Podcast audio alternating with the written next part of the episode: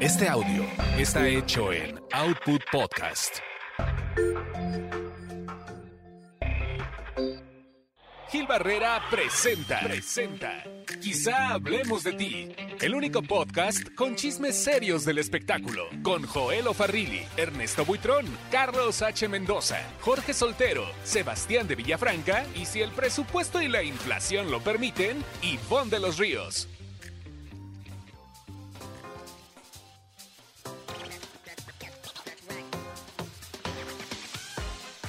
Señoras y señores, qué gusto saludarlos. Ya estamos en esta cita otra vez, una vez más. Quizá hablemos de ti, un podcast de espectáculos y algo más con el señor Joel Farriti. Oye, con el placer de siempre, mi querido Gil, estamos listos y bueno, pues ahora sí, grabando más a tiempo que la vez pasada, aquí estamos. Ah, sí, vamos un poquito retrasadas, una disculpa enorme, pero no queremos fallar a la cita. El señor Ernesto Buitrón News. ¿Qué onda, Gil? ¿Cómo vas, querido Juelito? Pues ahí andamos dándole a las redes sociales. Fíjate que invito a todo el público del podcast a que se vaya a las redes sociales de mi canal. Ya llegamos a 70 mil, ahí va creciendo. Wow. Este, ya, ya va el, el canal rumbo a los 100 mil y ya este, comenzaré a dar algunos regalitos de las disqueras y así en mi canal próximamente. Oye, tu, tu muchacho, eh, David se llama, ¿verdad? Lo hace muy bien. Davidcito, ahí está entre en entrenamiento todavía. Ahí va, ahí va. Pero lo está haciendo muy está. bien, ¿eh? Sí, ahí va todavía, va entrenándose y... ¿De dónde salió? Cuéntanos rápido su Es un historia. a ver. descubrimiento mío, Juelito. No te digo porque te lo reclutas para Fórmula Espectacular. Sí, pero- sí, tú sabes que me gusta enseñar a los nuevos fíjate talentos. que Davidcito es hermano de Janet, entonces, eh, como yo no tenía, como el canal era nuevo, pues ahora sí que echamos mano de lo que encontramos, ¿no? Pero Ah. ya él empezó a agarrar como on- más o menos onda y, y empezó como... Pues ya O sea, sabes, ya estás haciendo de Ernesto. Buitrón News un negocio familiar, fíjate. Ya, tiene que ser así. Bien. como los grandes Bien. negocios, Juelito, pero ya próximamente Janet será la administradora cuando, cuando crezca. Y este, ahora lo que estoy trabajando, lángaro, suéltale el control. Oye, ahora que te voy a decir una cosa, en el divorcio eso va a contar. Entonces, más vale que tengas una muy buena relación. Ay, qué mala. afortunadamente, todavía mi contraseña es ultra secreta, porque si no ya me hubieran dado con, con Yo, los yo sí me sé tu contraseña, no te preocupes. Oye, Pues estamos muy Este- contentos de que nos acompañen. Este, eh, bueno, para hacer, para darles un poquito más de contexto, eh, sí, el canal pueden meterse a YouTube, ahí encuentran en Ernesto Buitrón News con toda la información, todo lo que no sale en chisme no like, sea, todas las cosas buenas las tiene Ernesto Buitrón, la verdad es que está, y está bien padre el canal, mi querido Ernesto, ¿eh? felicidades. ahí está rediseñándose. Fíjate que he estado trabajando de la mano de un diseñador conocido y ya le dimos como una forma, evolucionó ahí de, de, de cómo empezó. Creo que es como una buena señal. Ahora ya nada más, ya ves que ya tengo cubo y equipo inalámbricos y eso, entonces ya agradezco a la confianza de, de la casa, de una casa disquera que ha creído en el canal, cortesía de Gil Barrera, porque pues todas las demás todavía como que se ¿Qué compañía se es? Hay que darle su crédito. eh, Sony Music, Juelito. Ah, con eh, Ivancito Sí. y los muchachos, sí. Eh, Sí, ahí esto con Dani, que Dani es este, la encargada de redes, que nos escucha aquí en el podcast. Entonces, este, pues ahí tenemos ya como mucho contenido de, pues de Televisa, también ya tenemos todo el contenido. Azteca pues no presenta nada, pero cuando presenta ya me dijeron que sí. Este Sony y, y sabes qué, este, mm, creo que es, eh, creo que le hemos dado como una forma padre, como más como una agencia de noticias que como un canal de chismarajos pero hay buenas cosas. Váyanse ahorita si lo están escuchando porque Marina Sebane le tiró un zarpazote a Ninel Con ayer en la noche, entonces ya lo pueden ver ahí. ¿Por qué pasó? Pues fíjate que Mariana Sebane presentó ayer un nuevo tema musical y justo en la presentación, al final de la conferencia se le preguntó pues qué pensaba de, de querer trabajar o si a ella le interesaría trabajar con Ninel Conde y inmediatamente la niña buena se, se convirtió en niña mala y le soltó un zarpazo y dijo que ella no trabajaba con gente con quien no tuviera química y que con esa persona no tenía química de absolutamente nada, así es que que no le estuvieran inventando duetos ni nada. Y obviamente quedamos como sacados de onda porque según yo trabajaron juntos en una novela, Juelito. Yo no me acuerdo de. Sí. ¿Rebeldes? No, no, no. No, no, no trabajo. eh, No, no sé si de pasión. ¿No sería en así algo se de llamaba. Telemundo? ¿Señor de los cielos? No. No, trabajaron en una de Televisa. Las dos trabajaron y yo creo que agarraron, aca- acabaron, acá, a- pues acabaron mal, agarradas del chongo, porque de verdad eh, Mariana dijo que no iba a hablar mal, pero que con esa persona no tenía química y sería la única persona en el mundo con la que no cantaría, ni haría es, nada. es, una- es un pleito, no sé si pleito, pero sí es una cosa que traen ahí desde hace mucho tiempo, ¿eh? Sí. Eh, y también la prensa pues ha puesto su granito de arena, ¿no? Porque vamos a picarles a las dos. Ajá. Sí, entonces, este, fíjate que mm, he visto a Mariana más relajada. Ayer, ayer que estaba hablando del, del nuevo tema, es un tema con un amigo electrónico, o sea, hicieron como una guaracha electrónica. Eh, ayer ella se autoproclamó nuevamente como la reina de la cumbia, porque ya existe la diosa, pero ella es la reina. Entonces, este, la he visto más relajada, pero sí me extrañó que tirara zarpazo porque hace como un mes la- yo la entrevisté en el aeropuerto y le pregunté de este desafortunado video de Ninel Conde cantando Sálvame de RBD y nada más se rió. Pero ahorita como que guardó toda, toda la toda la, la energía para pues hacer una declaración. La verdad es que fue ayer en la noche, ya noche, y había muchos medios, seguramente esto retumbará pues el lunes, lunes, martes. Oye, que, que, que me gusta Ah. mucho el sonido que tiene Mariana. Fíjate que me tocó verla en lo del Güero Castro, en la presentación de Tierra de Esperanza. Ahí dio un showcase, cantó unas tres, cuatro rolas, ¿no? Y me gustó, ¿eh? Me gusta cómo suena en vivo. Para empezar, me gustó que cantara en vivo, que ya sabes que Con- y con Aarón ahora y su grupo ya no Ilusión. cualquiera. Ajá, ajá. Yo lo que creo es que lo que le falta a Mariana es un buen manager. Bueno, en- de hecho, en nuestro país faltan buenos managers. Sí, señor. Ah, managers que no, no estén buscando, bueno, sí, obviamente, este, eh, están buscando la lana, ¿no? Entonces, pero aquí sí hace falta gente que forme artistas, que se preocupe. Ayer, ayer coincidí en el aeropuerto, bueno, para quien no lo sabe, eh, me encuentro en este momento en Charlotte, en, en Carolina, en, en las Vas a recibir otro reconocimiento. Estás muy reconocido este año. Yo espero que así sigan y que no sean, prefiero hacerlos, prefiero así que sean, a, a que sean póstumos. Oye, En vida, como- hermano, en vida. Como Pero Don Eric del es- Castillo, Gil, no, no te asustes con esta acotación, pero Don Eric del Castillo dice que no le gustan los homenajes porque siente que ya se están despidiendo de él. no, no, no, no, no, pues yo No te vayan a querer estar cafeteando.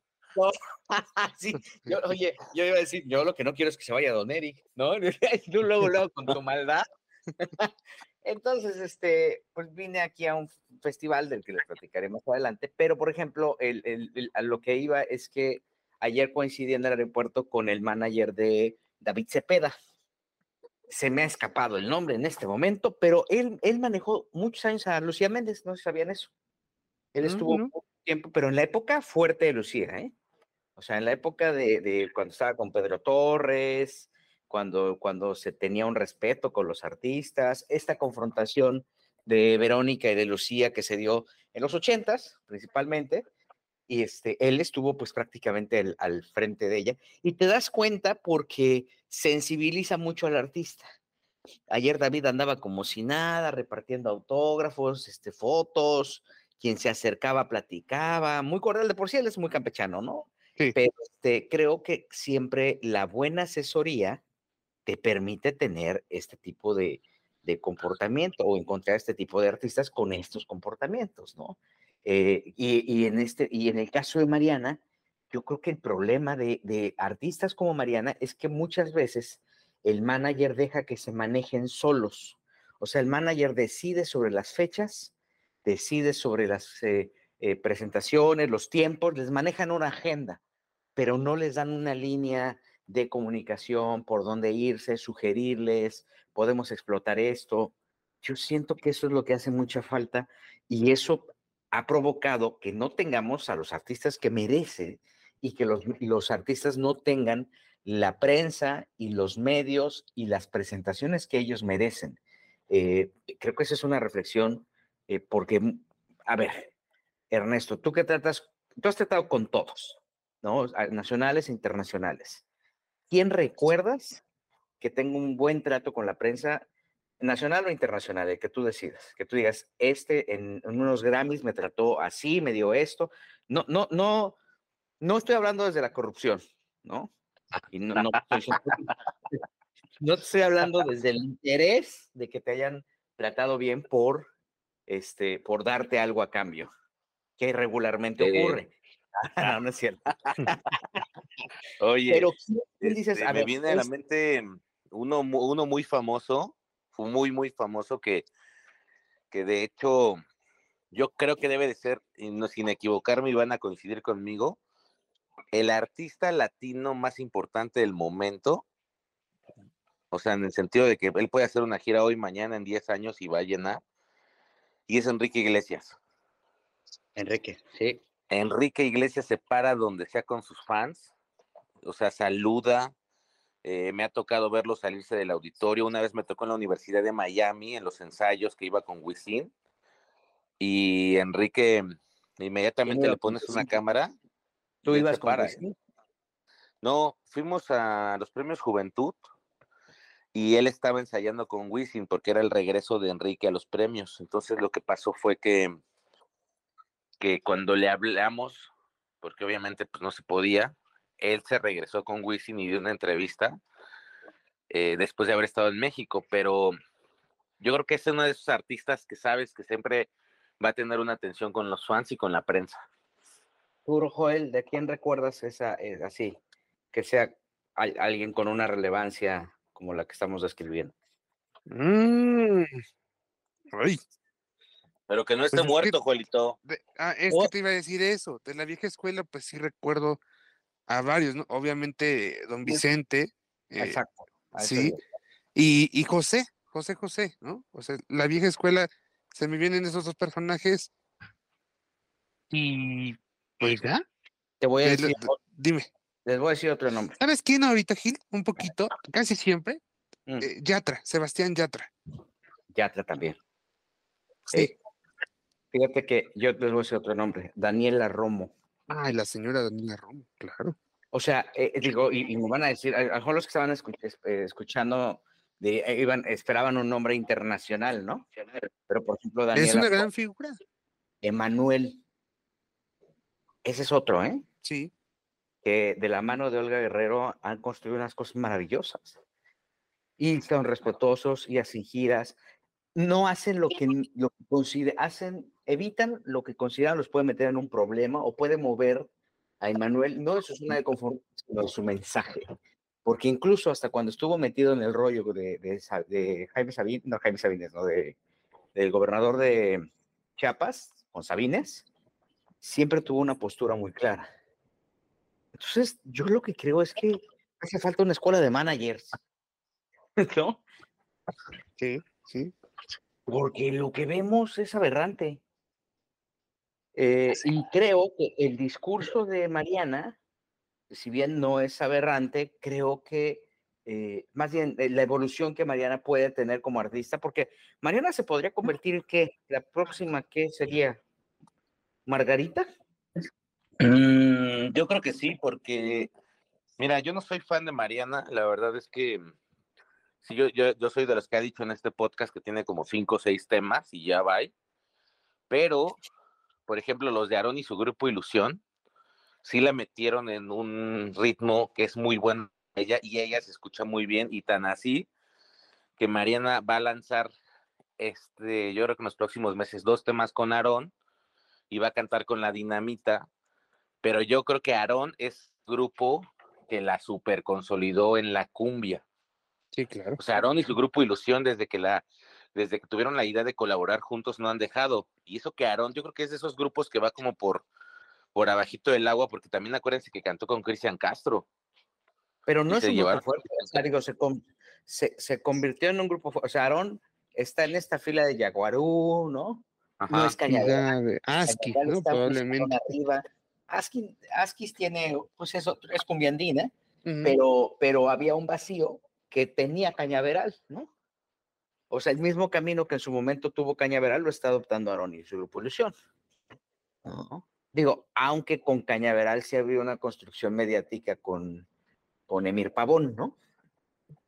desde hace muchos años Emir ha recibido como estas oportunidades y las ha buscado. También es un cuate que bastante hábil, ¿no? En su momento de la mano de Blanca Martínez, la visión de su hermana, de la hermana de Emir, hija de don Humberto, pues también le han dado como este rumbo eh, para consolidarlo a él como, un personaje, ¿no? Pero Aarón no tienen el problema de los grupos de cumbias que tienen muy buena voz, pero a veces no son plenamente identificables, ¿no? Y obviamente tienen que hacer una comparsa con un, una celebridad como Mariana para que sean visibles. Musicalmente lo son, en sus presentaciones los identifican, pero no, tú los ves en la calle y dices, este, pues, ¿quién es? Pues, no sé, es más claro. famoso Ernesto Buitrón porque tiene su canal. Tienen que ir todos al canal de Ernesto Buitrón. ¿No? Pero bueno, ahora, sí, eh, creo que Mariana también lleva muchos años, ¿no?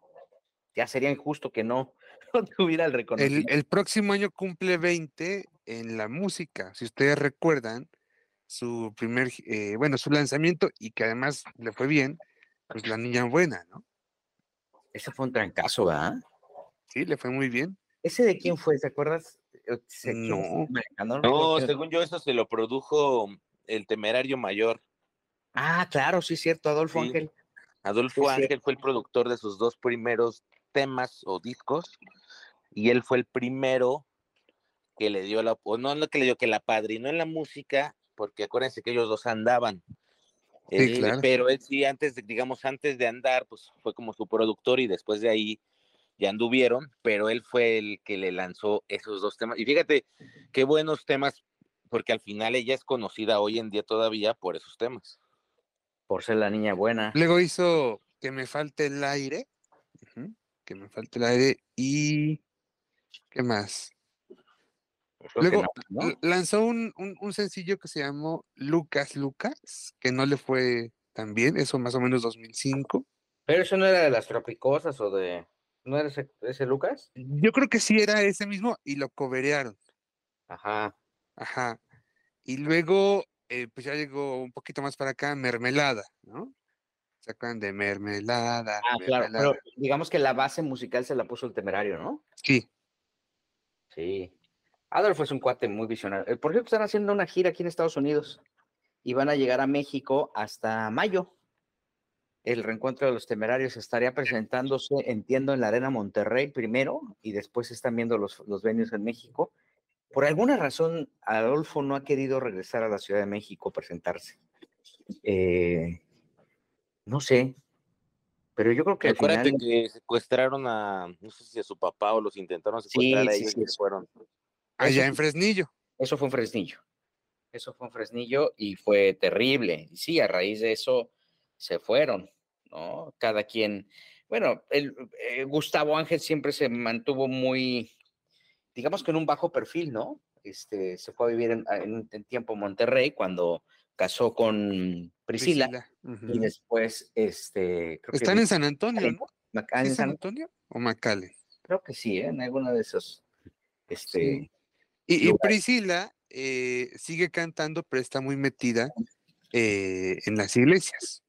Es cristiana, es cristiana ella también. No sé si. Hay... No, creo que es católica, ¿eh? Ah, es católica. Ah, sí. ¿Sabes que es católica? Porque además siempre la veo en los especiales eh, locales de Univisión o del norte, los especiales del 12 de diciembre. Ah, ok. Entonces sí, sí, sí, sí es católica. Pero, pues bueno, aquí la cuestión es con ellos es que van a regresar eh, con varias presentaciones. El récord de los bookies les deja una vara muy alta a todas estas agrupaciones, ¿no? Porque en su momento Temerario sí se daba sus cates con bookies y con Bronco, ¿eh? Ajá. Entonces, este, pues ahora van, van de regreso. Yo no sé ni por qué llegamos a Adolfo Ángel. Ah, por la, por Mariana. Por Mariana. Uh -huh. sí. Pero bueno, regresando a Mariana, entonces le aventó el zarpazo a Ninel Conde y la posibilidad de que tengamos juntos esta reunión como Lucía y Verónica Castro, eso sí es imposible. Eso está fuera, fuera de todo, de toda proporción, Miguel. Uh, qué caray, guerra de divas, hombre. Oye, Ernestito Buitrón, hablando de, de... Perdón, Ninel va a estar aquí en Charlotte. Ahí va a estar el mañana domingo. Sí, pues a ver si canta Sálvame. Igual, pues tú que estás ahí con la vara alta, Gil, recomiéndales a, pues, a los organizadores que la pongan a hacer un tributo a RBD para que nos des nota. ¿Qué? Pues es una buena idea, Gil. Esa es una nota que retumbaría, así que en todos lados. Imagínate, Ninel Conde canta Sálvame en vivo, ¿no? Así. Desde Viña del Mar. Homenajea a Anaí. Sí. Oye, ¿ya, ya hay Ay. cartelera de Viña? Todavía no. Mándeme. ¿Mande? ¿Hay alguien, ya hay cartelera en Viña del Mar o, o todavía es muy temprano? Están No, apenas pues, eh, planeándolo. El, el run run ahorita en Chile es que el, el comité está negociando con Luis Miguel. Ah, exacto, a eso iba. Sí. Yo también tenía conocimiento de que era Luis Miguel es la próxima estrella de Viña del Mar. No sé si coincidan con los tiempos, pero Sí coincide. De Ajá. hecho, sí coincide. El festival va a ser del 25 de febrero al primero de marzo. Y Luis Ah, Miguel va a andar en esas fechas, justamente. Ya de ahí, creo que el 8 o 9 de marzo tiene los shows en Buenos Aires. Pero en febrero va a Chile. que nos invite Ernesto, que él es rey en Viña. Bueno, en Chile. Oigan, no se pierdan, no se pierdan el lunes un enlace que tendré con Chilevisión, no se pierdan hoy en la noche. Ah, no, pues hoy no, porque no lo suben. Una No, entrevista hoy lo que van a subir, claro.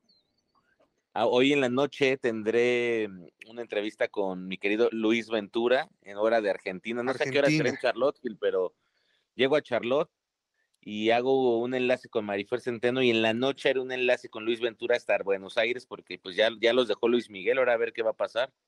Si es que tu vuelo sale en tiempo, porque es un Exacto. tu Dudo mucho que puedas hacer tu enlace con mi querida Marifer Centeno, ¿eh? Hijo, mano, Pero porque ojalá. Es un rollo. Ayer llegar a Charlotte fue complicadísimo. Volé México, Atlanta. Y luego en la Ciudad de México tardé mil años en salir de la ciudad. Dos horas más o menos. Ya, ya desde que llegué, me dicen la gente de Delta, su vuelo está demorado. Y yo, ah, bueno, ¿cuánto? Una hora. Y yo, ¿por? Pues porque sí. Digo, entonces, ¿por qué tengo yo que llegar a la sala? al- O sea, cuando ustedes me están marcando, ¿no puedo irme a comer algo? No, no, no, usted tiene que estar puntual porque es parte del protocolo. Y, digo, "Y mi retraso, tan bueno, del retraso del vuelo, pues ese no podemos hacer nada. Y bueno, pues bueno, este, ahí estaba también desesperado Gustavo Munguía, que también viene a Charlotte. Este, va a estar aquí, también estaba repartiendo autógrafos. Oye, le va a caer la Oye, que en la semana- Munguía. En la semana estuvo en la polémica Gustavito Munguía, ¿no? Por, cuenten. Porque porque- fue la presentación de tal para cual y ahí creo que mi querido eh, eh, Gus aprovechó para grabar un, un videíto, ¿no? un chistecillo, un charrasquillo, eh, haciendo mofa o usando a Wendy Guevara. Ajá. Y entonces, eh, pues palabras más, palabras menos, pues dice, ¿saben por qué ganó Wendy? Y eh, bajo el personaje de poliéster, además, ¿saben por qué ganó Wendy? ¿No? Pues porque, eh, ay, ¿cuál era Ernesto? ¿Qué dijo? Tenía que, Fíjate que dijo que Wendy Guevara había ganado, pues porque tenía palanca, ¿no? Entonces, ah, ajá, y, la- y remata con un palancón. Ah, sí, Y eso lo sube Rey López, Reinaldito López, ¿eh? y bueno, bolas. ¿Se pusieron delicados o qué? Sí, sí, recibió Sí, muchos, pues, muchos reclamos. ya hay un bo- ya hay una campaña en redes sociales, Gil, para no ir a los eh, eventos de que esté Gustavito Munguía, No del impacto así, mediático que tuvo, del impacto No. mediático que tuvo, pues ¿Sabes ahora sí qué? que ese Eh, zarpazo. Ah, mucho antes de esto, hace, no sé, principios del año, yo hablaba con Gustavo respecto a, a qué tan válido es eh, seguir haciendo chistes respecto a alguna circunstancia, eh, no sé, este, física de alguien o algún acontecimiento, eh, pues probablemente eh, poco grato, ¿no? Para la sociedad. ah, y él, él defiende su, su punto, ¿no? O sea, él dice, pues sí es válido, de todo se puede hacer chiste y no es con afán de burlarte en realidad de, de algo, simplemente es abordar una situación desde otro punto, desde otro punto de vista, desde, desde la visión de la comedia, ¿no? Y de todo te puedes reír, o sea, me puedo morir hoy y tú puedes hacer un chiste de eso, sin problema. Ojalá que no en Charlotte, Juelito. Ojalá que no. Ojalá que no.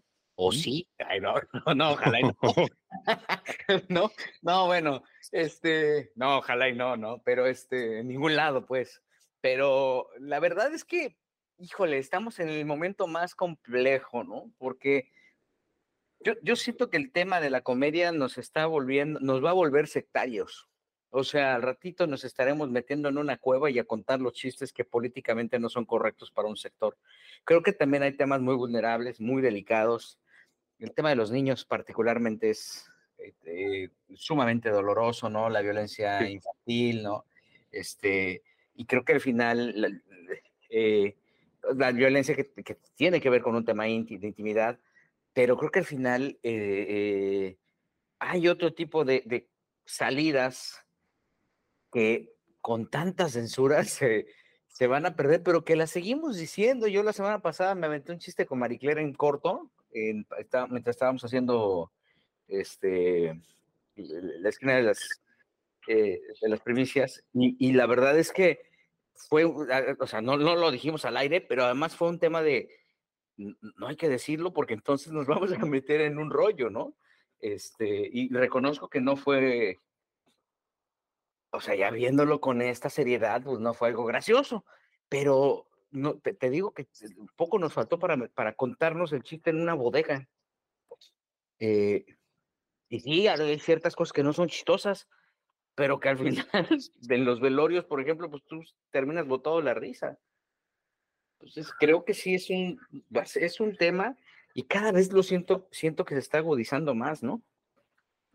Sí, yo creo que está muy agudizado este, sí siento también que, bueno, Gustavito sí fue muy, pues fueron un poquito injustos, porque pues él es como muy divertido, pero pues es que ese es el tema, la gente de repente hablamos de la inclusión y eso, y cuando, pues incluir también es aceptar el punto de vista de las otras personas, pero cuando alguien externa un punto de vista, pues como Gustavito personal, pues le, le tunden con todo, entonces pues bueno, ¿Ya? cuestión de enfoques y de gustos.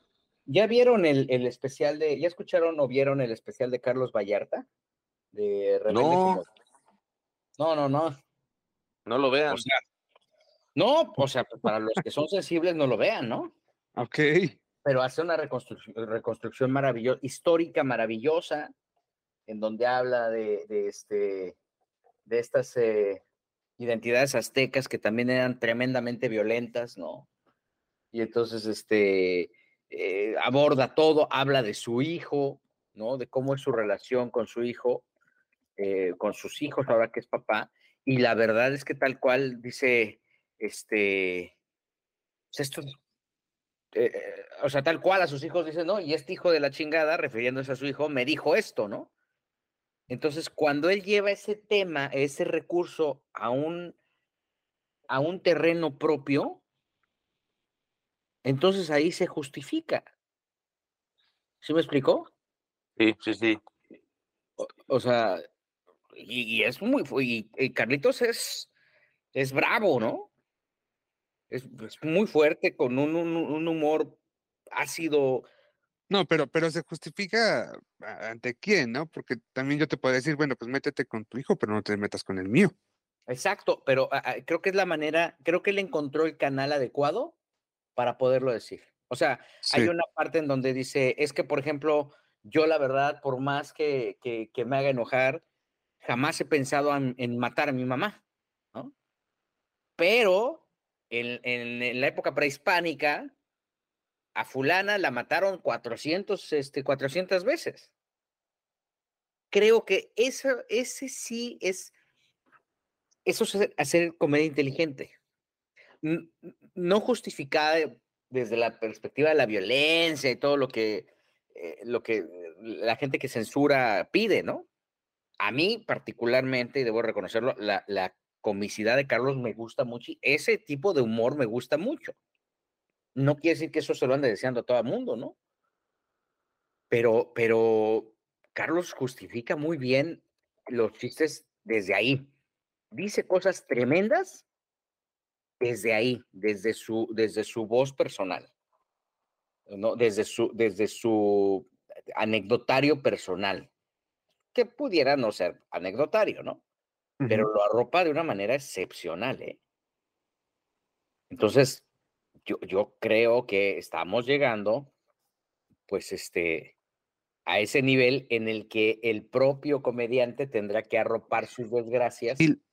pero es que siendo honestos, em, casi em, pocos comediantes tienen, eh, me parece que la habilidad mental eh, de, Carlos.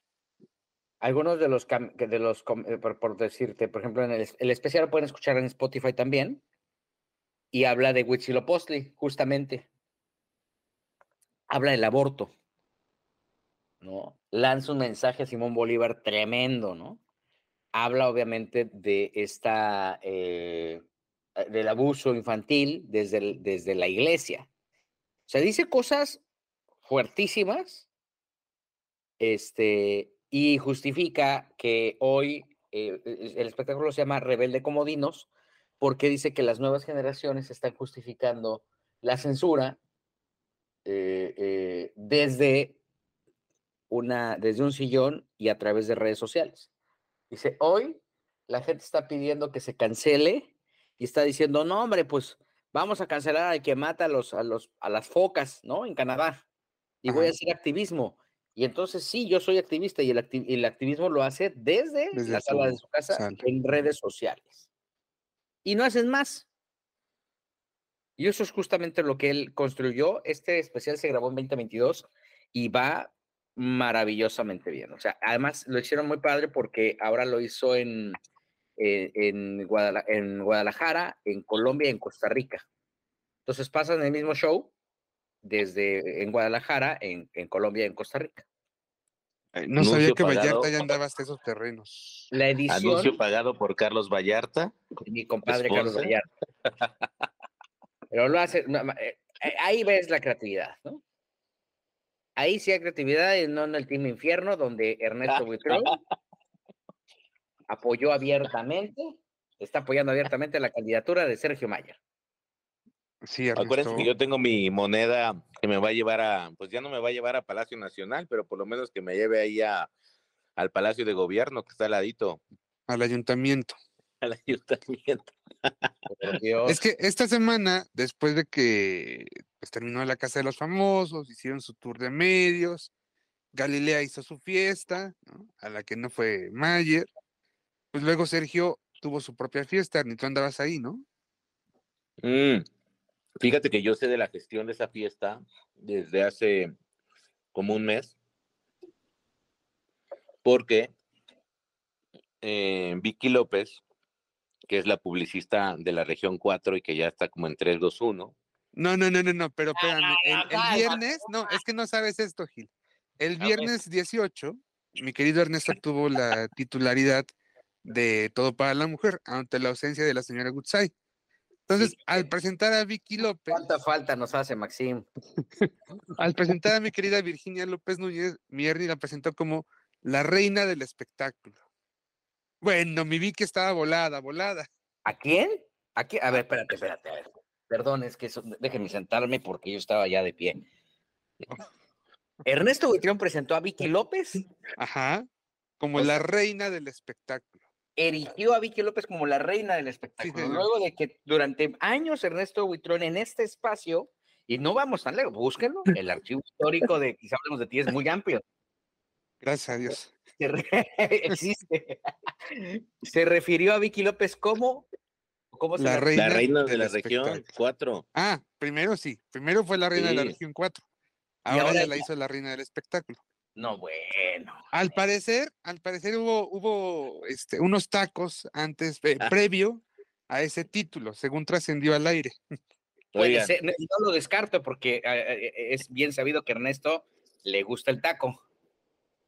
Oigan, este, yo le puse ese nuevo nombre porque acuérdense que hay dos o tres RPs que se hacen llamar, pues los RPs del espectáculo y traen a Carlitos Macías, imagínense nada más.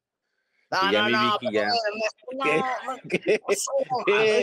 Unos bandazos que, que este. Pues, pues, al final la reina, la reina del, fíjate, la reina Vicky López, que aquí ya lo la acabo de nombrar, este trae, ayer firmó a Pepillo Origel, lo va, lo va a resucitar de la ultratumba. Luego trae todas las obras de Sergio Gabriel el Periquito, el productor de teatro, que es Afterglow, trae todos los eventos que son pues Gloria Trevi, Mónica Naranjo, Lo, fuera esos de viejitos. fuera de- Sergio Gabriel ya no tiene a prensa dana. No, tiene a Vicky López, pues son, Vicky es la que chambea. Luego, ahí les va. Luego tiene pues al rey del Team Infierno, al creador, Sergio Mayer Bretón, próximo jefe de gobierno. Dios nos libre. Lu- Luego tiene a, pues obviamente la región 4, ya sabes, Carmen Campuzano, la princesa Yamal, Lin May. este, Lin May, tiene también a Carlitos, Va- a Carlito, ay, ¿cómo se llama? Espérame, Marquitos Valdés, Ah, este, claro. A tiene a Gustavo Lover. Adolfo Infante, a Gea Infante, es la directora del nuevo video de Gustavo Adolfo Infante con Marco Peña, tiene a Isabel Mado, a Toñita, a Lili Brillante, a Raquel Vigorra, Ay, no, sí está fuerte, Vicky. Oye, tiene todo eso, Nosotros tenemos en este podcast al Vicente Guerrero del espectáculo. ¿Por qué el Vicente Guerrero? Porque acuérdate que Vicente Guerrero fue, fue, fue este, fusilado por ser calificado como un traidor a la patria. Ah, pero acuérdate del abrazo de Acatempan, acuérdate. No, no, no, bueno. ¿Qué pasó, caray? Oye, Ernesto. oye, pero ella fue la creadora de la todavía fiesta me decías, yo, yo me acuerdo que tú decías, no, es que yo me codeo con todos en las fiestas de los Grammys y en las fie- Gus Rincón y todos vienen y se, este, la, la manager de, de Malu- de Maluma, todos estos managers ahí, este, Alex Jiménez, todos esos, y estás diciendo que la reina del espectáculo es Vicky López. Bueno, en México, Gil, en México, No, porque sí, hay muchos RPs inventados ya, Gil, tú, tú, tú, tú la- los conoces, tú estás ahí en contacto. La, la, la reina, este, es la reina del espectáculo en la reforma Iztaccíhuatl, ¿no? No, no, no. Qué decepción tan grande, man. Qué bueno que sí Oigan. haber escuchado este podcast porque entonces ya estaría más decepcionado. Diría, no, Ernesto, Ernesto. Y ya mi querida Vicky este, fue la organizadora de, de la fiesta Infierno que consolidó a Sergio Mayer Bretón como el rey de la Casa de los Famosos. Al paso que vamos, la próxima patrocinadora de, de Ernesto Buitrón eh, News es Vicky López. Oye, o Globo Shalala, por lo menos, ya ves que ella organiza todo de, ahora sí que saca de aquí, de allá con sus distribuidores y a la mera hora consigue precios eh, inimaginables. Es A ver, buena, ¿eh, Vicky, para eso. Hemos, he- hemos preguntado en algún momento en este espacio, ¿es ético que un RP tenga un espacio y a través de ese espacio promociona a sus artistas? Eh, no lo sé. Te pregunto, Yo no creo sé. que, yo creo que no, yo creo que no es ético. Pero, pero ahí viene Se usa, se justificación. usa válido. Hijo, No, pero ¿qué, qué hora qué? Pues qué, qué pasó. ¿Sabes qué? No, yo no en ningún momento pongo en duda y que quede claro el trabajo de Vicky. Creo que es una mujer muy luchona, muy trabajadora. Lo que pongo en duda es el brincote, el, chapulineo de Ernesto. Oye, Chapulín. esa mente, esa mente maquiavélica y bizarra fue la que organizó esa fiesta infierno que inundó eh, las redes sociales. Ajá. Y después me enteré, después de que salió la nota, que varios famosos, que no me quiso decir nombres, le reclamaron que porque a ellos no les había hecho una fiesta tan grande. Tan grande. Fue en las delicias, o cómo se llama, las, Las, las tertulias. tertulias, las Fue en las tertulias. tertulias, ¿no? Fue en las tertulias, no fue en el lunario, ni en el joy, ni nada. Fue en las tertulias que tiene capacidad para 300 personas. Pero te voy a decir una cosa que hay que aplaudirle a Vicky, la percepción. El, el secreto de este medio es percepción. La percepción, sí, señor. No hay otra cosa que digan que las campañas, no, señores, es la percepción. Ay, y esto me remonta, ahí voy a empezar con mis anécdotas de viejito. Cuando viene el lanzamiento de la revista ¿Quién? Preguntan, ¿cómo podemos hacer efectivo una campaña de publicidad sin invertir tanto, ne- tanto dinero? No había redes sociales. Sí. Y entonces la gente dice, bueno, pues mira, lo que podemos hacer es, una serie de espectaculares, lo que podemos hacer es una serie de anuncios, lo que podemos hacer son alianzas. Y alguien, un cerebro creativo de expansión, en esa época, que ahora ya no, ya no está, porque expansión tiene otras, tiene otro tipo de, de, de operación, dijo, pongamos nuestra publicidad en parabuses, porque es para lo único que nos alcanza. En esa época los parabuses no estaban tan cotizados. Vaya, era una publicidad ciertamente, eh, eh, eh, la desestimaban, la, no, no devaluada, porque pensaban que esa publicidad era para quien abordaba los parabuses. Ajá. Y al final lo que hizo oportunamente la revista Quién es ponerlo ahí en las rutas en donde pasaba la gente que tenía coche y que tomaba decisiones. Entonces, cuando venías bajando sobre Palmas o sobre Reforma, lo único que veías era publicidad de la revista Quién y la percepción de esa audiencia que era la que querían llegar, pues la recibió perfecto y dijo, esta revista está en todos lados y se volvió independiente. Eran las portadas, lo que colocaban como publicidad, ¿te acuerdas? Exactamente, independientemente de la estrategia editorial, que siempre fue muy certera, lo fue durante muchos años, este era el tema de la percepción. Y eso es justamente lo que está haciendo Vicky López. Está, está, está trabajando con la percepción. Ya enamoró a Ernesto Buitrón, imagínense. Entonces, la próxima socia de Ernesto Buitrón News no va a ser Janet, que bien merecido lo tiene. Va a ser No, sí va a ser Janet. Sí va a ser Janet la, la copropietaria del canal, porque ya está trabajando en la parte comercial lo merece, ella lo merece, pero así son. ¿Cuántos romances no han acabado así, mi, y, y, es Ernesto Joel? ¿Cuántos así de que de Camila Parker, no vamos tan lejos? ¿No era Lady D? Y luego llegó Camila y se y terminó como este gente reina. influyente, exactamente. Como, sí, claro, o sea, terminó siendo la reina. Así va a pasar con Vicky López. Oigan, pero, pero sí quiero contarles que que la, como tú dices, de percepción, sí, sí, la percepción fue que él tuvo un gran festejo. O sea, al final salió en todos los medios y él se paró y yo creo que de todos los que salieron de la casa fue el que mejor prensa, autoprensa se hizo. Porque, porque, por ejemplo, yo hablé con Nicola y Nicola está en Perú. Hablé ayer con él y él se hizo tres, cuatro entrevistas, dos, tres programas y se fue. Wendy pues hizo dos, tres programas y bye. Y luego por ahí está Poncho de Nigris, que también luego, luego huyó para Monterrey y lo esperaron tres personas. Y se acabó, hizo gente regia, creo, y se acabó. Y de todo, y Emilio no hizo nada. Entonces creo que de todos, al final el que capitalizó el momento que era ese día fue Mayer, porque Mayer se fue con Maxine al programa de radio, habló de que retoma su carrera y va por la jefatura de gobierno, tiró zarpazo a ¿eh? Wendy. Buena Sí, entrevista. tiró, zar- tiró zarpazo a Wendy, dio varias notas, tiró zarpazo a Wendy, este, a- ahí puso en jaque a Emilio, eh, habló del supuesto abuso que hubo a Nicola, que él la lo aclaró desde su perspectiva, este, y dijo otras cosas ahí pues, interesantes, y después, pues obviamente ya con la fiesta organizada, cierra con broche de oro su gira promocional, pero el otro día yo les decía, bueno, al final de todos, pues es el que más vigente está, porque pues se puede colar a un evento, se puede organizar una convivencia, se puede ir a una obra de teatro, y es el que vas a seguir viendo cada 15 días, cada mes. No Con los preguntas a-. Con preguntas a modo, pero buenas entrevistas, buena entrevista, ¿eh? No, fíjate que no, ¿eh? así, Ay, qué bueno. que- Ay, Fíjate que la única- reclamo. La única pregunta que yo escuché este, congruente fue la de Liz, Ajá. este, que fue la que le dijo, a ver, platícanos los del abuso y, o sea, todo este tema, cómo, cómo se percibió desde adentro.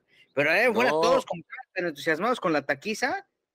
Ay, Oye, pero acuérdate que yo hasta le pregunté de la bronca que trae con Gea Infante, que después hubo reclamo eh, de Gustavo Adolfo, que por qué le andamos preguntando eso. Pues si él es el que lo ataca en su programa de televisión.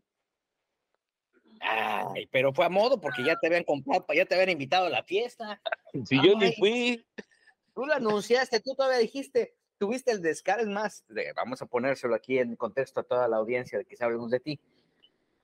El señor Ernesto Buitrón, ustedes saben, es socio de este, de este eh, conglomerado de medios, independientemente de Ernesto Buitrón News, él tiene una participación activa, es co- como tenemos, tenía un cargo, ¿verdad? Era Sí, vicepresidente sí. de contenidos y alguna cosa así, ¿no? Entonces, este, dijo abriendo el programa, y yo les voy a dar una gran exclusiva, una gran exclusiva. Yo decía, bueno, va a decir algo, ¿no? Les voy a decir en dónde se va a llevar a cabo la fiesta del Team Infierno, la fiesta oficial del Team Infierno, aunque se enojen. Ya después, las letras chiquitas que aparecían abajo publicidad pagada por las tertulias. Oye, pero sí reclamé, sí reclamé, y aquí lo voy a hacer eh, eh, público, que sí me pareció también medio acá, porque dije, a ver, organizan una fiesta así, ya sabes, con esas dimensiones. Yo dije para que pues, cayera la banda que no vio a Sergio Mayer, pero todos le cobraron, le dije a Vicky López que creo que le inflaron los precios de las tertulias, creo que ya el Chesco costaba de 30 a 50. Pues sí, y además Sergio ofreció una hora, una hora de barra libre. En una hora tú y yo no nos bebemos, bueno, tú y yo sí, nosotros, nosotros tres en una hora sí podemos hundirlos, pero oye, pues luego con dos meseros, que había dos meseros nada más atendiendo ahí, y Uy, en no. esa hora se acabó la, la barra libre, que nada más dieron agua de horchata de barra libre, y este, y ahí Aguas locas, ¿no? Aguas, aguas locas. No, güey, no. No. Pero ¿Cómo, bueno, ven, ¿Cómo ven ahí? lo que dices es muy cierto. O sea, creo que sí, al final, quien logró y quien está capitalizando esta este, exhibición, eh, esta promoción constante en, en- que les dio la Casa de los Famosos es, es Mayer, ¿no, Joel? Mm, sí, eh, en temas mediáticos, él ha sido creo que el más vigente, después de él probablemente eh, Wendy, ¿no? Pues por todo el, el impacto que, que causó por sí mismo el, el- el triunfo. Em, lo que estoy en desacuerdo eh, con, con Mayer, fíjate que creo que llegando a esta fiesta le preguntaron respecto al tema eh, ya muy conocido con Nicola, ¿no? de, de aquella fiesta, eh, ustedes saben, eh, donde jugaron con la crema y los glúteos de Nicola, ¿no?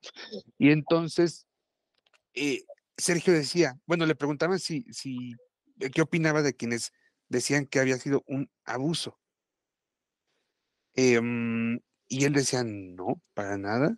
Quienes piensan eso son enfermos sexuales, ¿no? Ay, ay, ay, ay, ay. O sea, ahora resulta que, que fue una, un chiste o que fue una inocente travesura y que los que creemos que eso fue violencia somos enfermos sexuales. Uf, qué delicado. Qué Yo, yo delicado. creo que son después patadas de salió ahogado, a- perdón. Y después salió a- en un live a aclarar ese tema. Yo creo que ya le estaba moviendo mucho. O sea, yo creo que al final el tema estaba ahí, él lo aclaró y después dijo que, que había sido lo de la crema que estaban jugando, pero sí creo que seguir declarando lo está hundiendo más.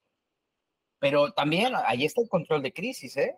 O sea, ahí es donde tiene que entrar un experto para decir, a ver, tu, tu comunicación tiene que ser esta.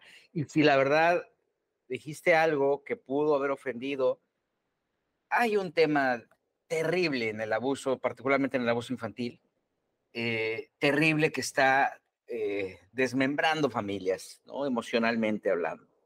Y creo que hoy por hoy tiene que haber toda la conciencia para poder mandar un mensaje, seas lo que seas.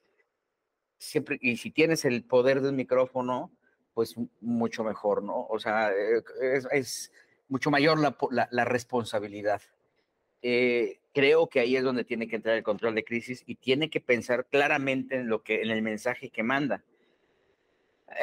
El artista particularmente tiene esta debilidad, ¿no? El ego es canijo y por ego pues puedes decir cualquier cantidad de burradas. Eh, yo sí siento que fue muy lamentable normalizar el tema eh, y normalizarlo ellos, porque los provocaron ellos. Aquí ni siquiera fue la, ni siquiera fue el programa, ¿no? Sí, aquí no fue nadie más que ellos. Sí, No entonces hubo ni un tercero.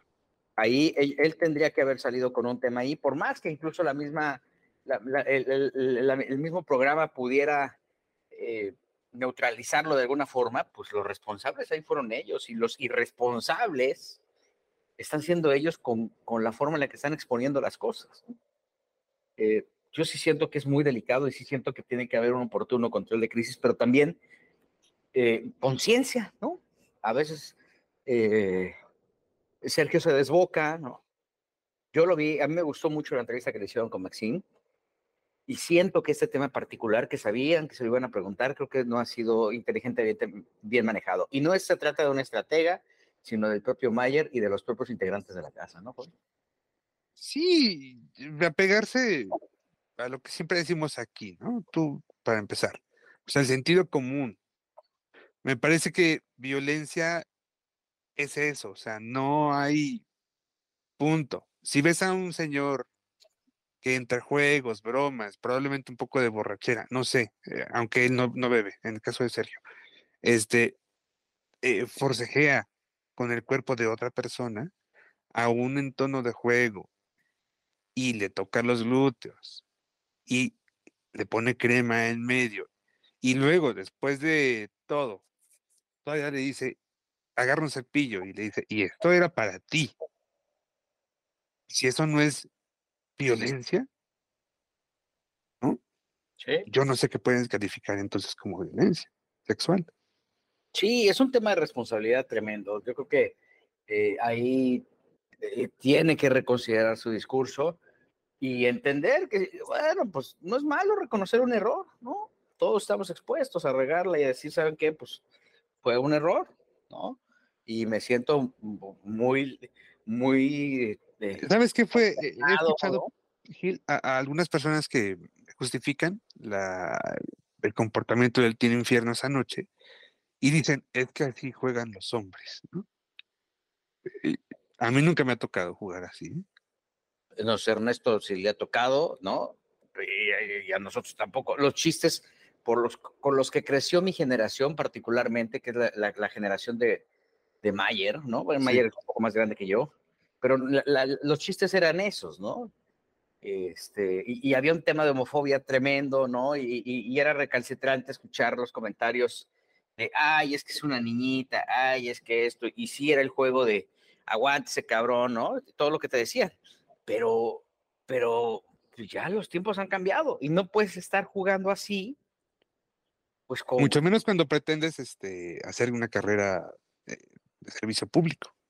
Sí, y no, y le llevas 20 años, ¿no? Y tienes hijas, tienes hijos, ¿no?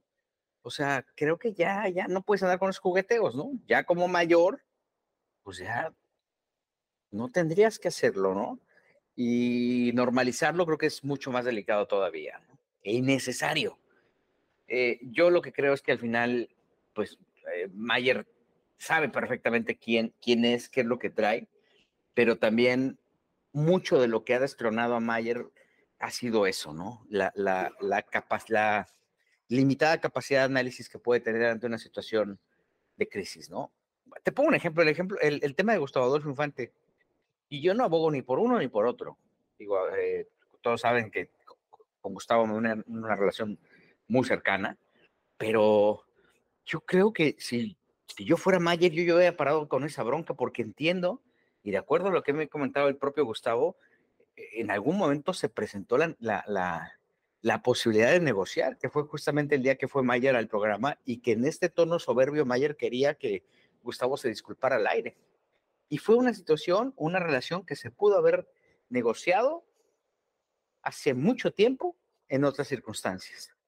Y no quiero decir con esto que vas a caer en complicidades, pero ¿qué necesidad tiene Mayer de tener una bronca con un periodista?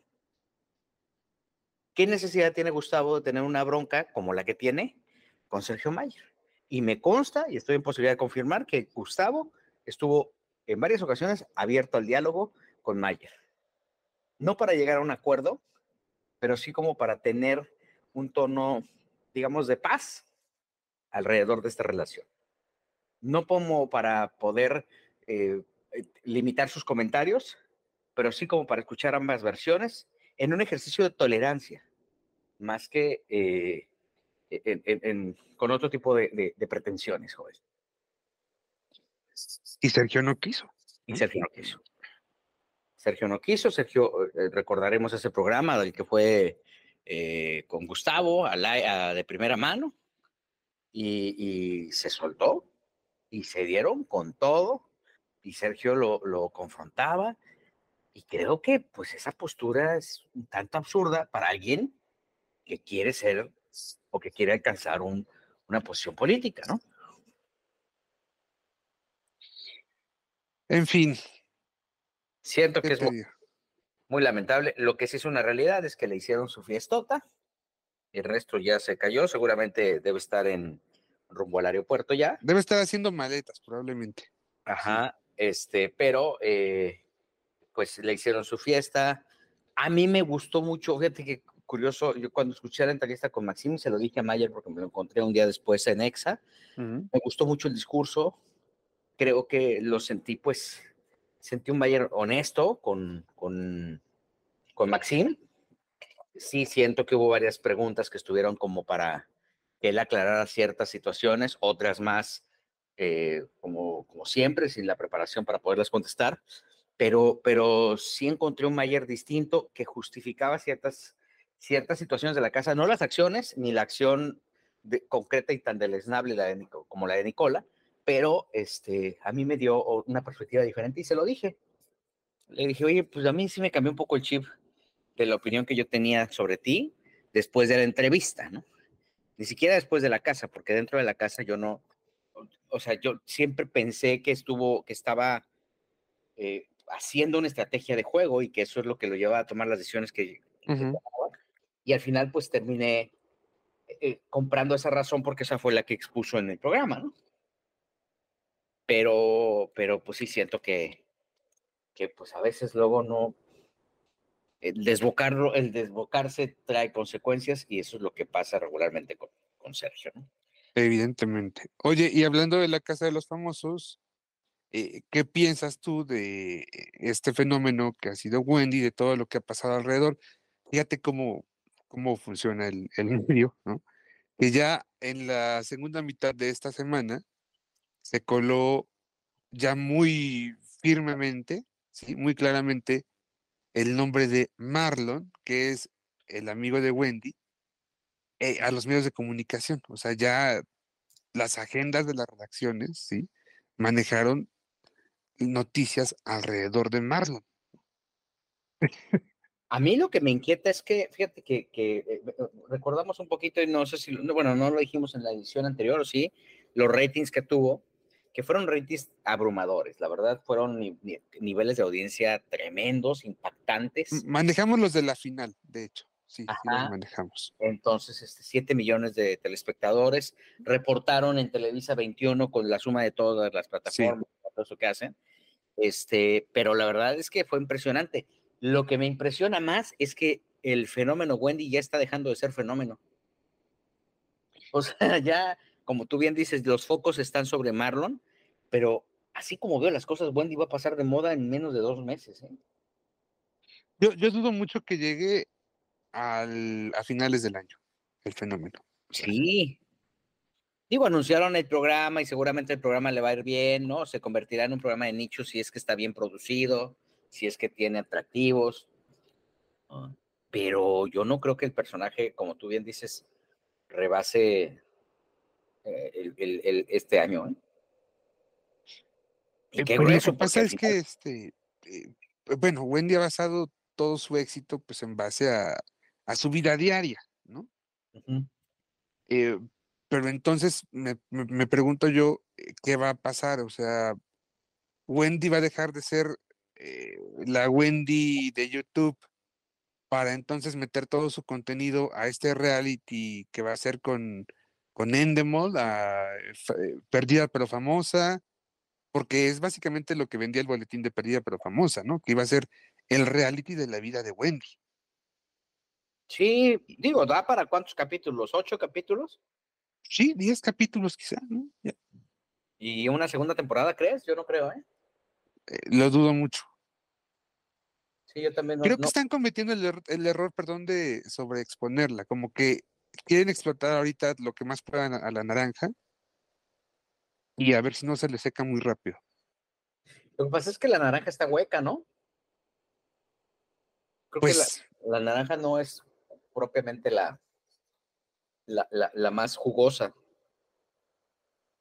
Yo no, no sé. Y, sabes que acá Wendy corre la, e, el enorme riesgo, y esto ya lo, bueno, varias personas me lo han dejado saber así, según su percepción, de dejar de ser tan encantadora como en el reality, ¿no? De dejar de ser tan, eh, tan ella.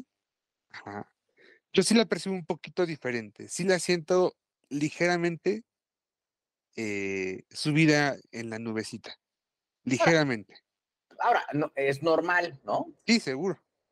Porque, pues, imagínate, estar encerrada, no ser nadie, porque al final, pues, no era un personaje lo suficientemente atractivo, ¿no? Antes de, antes de todo este tema, hacer una celebridad y hacer tratada con eso y hacer recibida por los ejecutivos y poder este entrar, salir, ¿no? Y eso que no le han pagado, porque creo que la lana, la lana de todos los programas cae la próxima semana.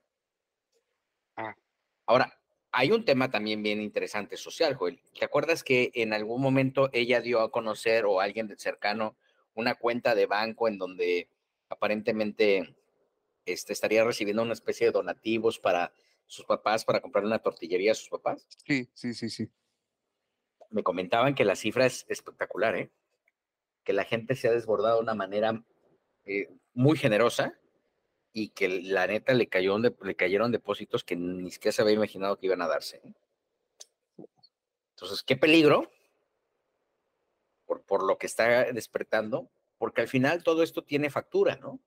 O sea, ella tiene que regresar, no es el, no el monto como tal, pero sí tiene que regresar como personaje eh, parte de la fe que, que están depositando en ella, ¿no?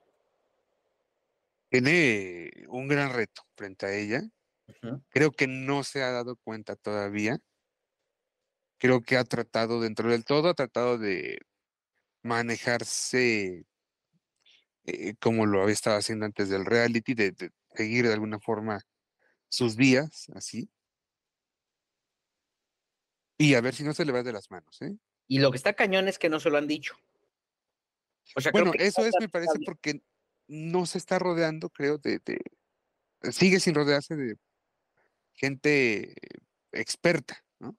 Y tiene un manager que era el que estaba antes, ¿sí? Creo que se llama Joel, esto cayó mío.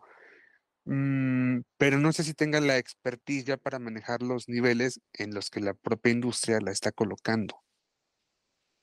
No, pues no creo que lo tenga, yo tampoco, ¿eh? Yo creo que no lo tiene. Y bueno, va a ser pues un ejercicio ciertamente eh, eh, interesante, pero sí creo que la fama va a ser como en todos lados. ¿Cuántos personajes no hemos visto así, Joel? Que salen, brincan, están en las nubes, en los cuernos de la luna, los, los consienten, los ejecutivos de las disqueras se desbordan, los productores, y de repente pasa, es un capítulo de Los Simpson. ¿Te acuerdas de ese capítulo en donde... Del niño yo no fui. Exactamente, ¿no? Ajá. Entonces, creo que eso es lo que va a pasar con Wendy. Digo, lo, lo lamento mucho. Si tiene otras expectativas, por la gente que cree en ella, también lo lamento mucho, por estas nuevas generaciones que están desbordados, pero, pero todo pinta a que el tema va para allá, ¿eh? Ojalá que no. Ah, hoy, por cierto, tiene su gran fiesta en León. Em, y este, pues dicen que se va a poner buena, van muchos influencers, perdón, según lo que han dicho.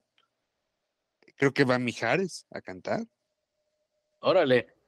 Y bueno, pues a ver cómo, cómo se pone la cosa, ¿no?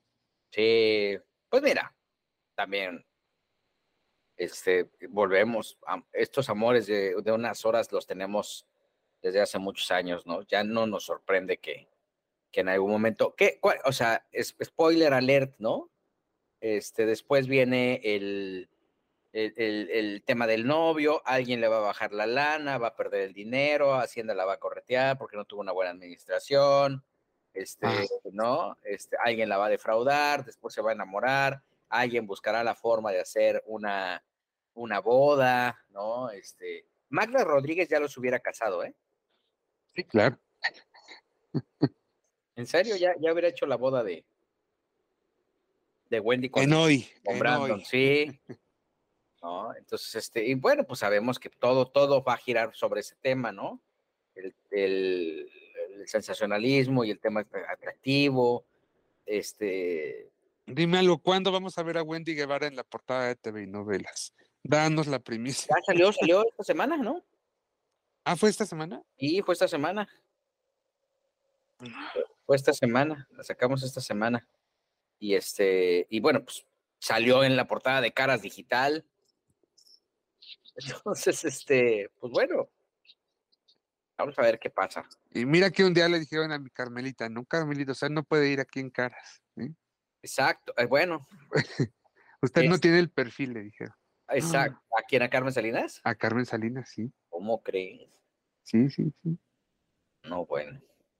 Hay una mm, eh, en, en, en Univisión, me parece, o en algún lado hicieron un, un- las 12 horas con Wendy. Ah, en el canal de las estrellas en YouTube. Ajá. Entonces, pues bueno, este, ahí anda el, el, el, el, el reality que hicieron, que les funcionó muy bien, ¿eh? Fíjate. Pero pues volvemos a lo mismo, los- lo- lo- el tema de las... ah, fíjate que estuve en, en- bueno, sí, comenté, ¿no? Que estuve en Bitcom, que es la convención de influencers más Sí, fuerte sí, claro. latina, Sí. y platicando con mis amigos de por allá me decían eso, o sea, la vigencia es tremenda, es Tres limita- años, ¿no? limitadísima, sí, tres años. Y cada vez se va haciendo más, más eh, corta la, la, la- la- Porque además cada vez hay más. Sí, y traen otro tipo de fórmulas, ¿no? Sí. Entonces, pues bueno. ¿Qué, qué le hacemos? Ni modo. Oye, este, Jorge de los Santos se llama mi amigo de. Él es el, él es el curador de Bitcom. O sea, él es el que elige a los este a los influencers que van. Ok. Analiza su discurso, dice, bueno, pues este, vamos a hablar de esto. y Jorge de los Santos, buen amigo, vive en Nueva York, le va muy bien, y es prácticamente el cerebro detrás de Bitcoin. Lo ha hecho maravilloso. Wow. Oye, y regresando un poquito, ah, hu- hubo mucha actividad en Televisa, varias presentaciones. Hoy sí estuvo maratónico. Yo la vez que nada más fui a dos. Hubo cuatro esta semana. Yo nada más fui a dos. El lunes, eh, esta conferencia de la que hablábamos en el pasado podcast, de la Casa de los Famosos de Tino Infierno, eh, conferencia este, para medios eh, seleccionados, ¿sí? No fueron convocados todos. El martes fue la presentación de Tal para Cual, eh, curiosamente sin la presencia em, de Consuelo Duval, Sí, tuvo un enlace vía Zoom. ¿Está grabando algo o qué? Estaba filmando en República Dominicana. e- Ella regresó a México ayer, ayer viernes, y, y bueno, pues eh, en el Zoom la noté eh, pues muy nostálgica, fíjate. Sí, de hecho, creo que en dos ocasiones como que, que soltó lagrimita, sí. Y eh, ahí comentó, por ejemplo, que en la primera temporada de Tal para Cual, cuando le hacen la invitación a Adrián Uribe, pues no acepta. Ajá. No sabemos por qué no aceptó, pero bueno, al final no lo hizo. Y ahorita en esta segunda temporada, que comienza este domingo, ya aparece Adrián Uribe en uno de los capítulos, que al parecer es el, el último episodio. Eh, y también cuando le preguntábamos a Consuelo, pues su sentir eh, con ella misma, eh, con el momento que está viviendo ahorita, igual ahí también como que eh, se quebró un poquito, porque dijo que, que pues sí ha sido un trabajo muy arduo el, que ha estado haciendo con ella misma, el hecho de hace 10 años, luego de esta crisis que tuvo al salir de Televisa y de que sentía que, nadie la merecía y se peleaba con medio mundo, como que eh, hizo un reloaded, ajá, y, y empezó a aprender cosas, empezó a, a ver la vida de una nueva forma y dice que empezó a dejar de querer quedar bien con todos, a dejar, ella dice, dejar de entregarme tanto. Y dice que descubrió que así vive mejor, que así vive más feliz. ¿eh? Andas muy poético, Joelito. Bueno, es, es que eso fue lo que dijo Consuelo, Es que eso fue lo que dijo Consuelo en la, en la presentación. de tal para cual. Entonces, bueno, eso fue. Y luego el miércoles fue la presentación de Minas de Pasión, la nueva producción de Pedro Ortiz de Pinedo, eh, Livia Brito a la cabeza, con Osvaldo de León y un gran elenco. César Évora, por ejemplo. Eh, está Mayra Rojas, Cintia Clitbo, que llegó Cintia con Oye, su ¿y hijita. funcionará, funcionará esa mancuerna? Porque ya ves que a Livia Brito le pusieron a Marcus Ornelas después de la desalmada Ajá, y, mujer de y- nadie. y no pasó nada. Mm, Nada. Bueno, sí, también. Sí, no sé No si sé. a lo mejor la gente ya como que también sí la vio, pero ya no la quiere ver. Ali- ¿Alivia? Sí, siento como que no hay mucha empatía porque, pues obviamente después de una novela tan poderosa, pues te volteas tú como fan y dices, bueno, pues ya estrenó esta, voy para allá. Pero siento que en la anterior novela, la verdad es que no le fue bien. Al que le fue bien fue a Marcus, que ya agarró eternamente amándonos, pero Ajá. sí veo yo como que, no sé si la gente no se ha conectado con Livia o pues el público al final como que la arroparon en una, pero no les interesó en la otra. Así lo siento yo como público. No sé, ¿tú cómo ves, Joel?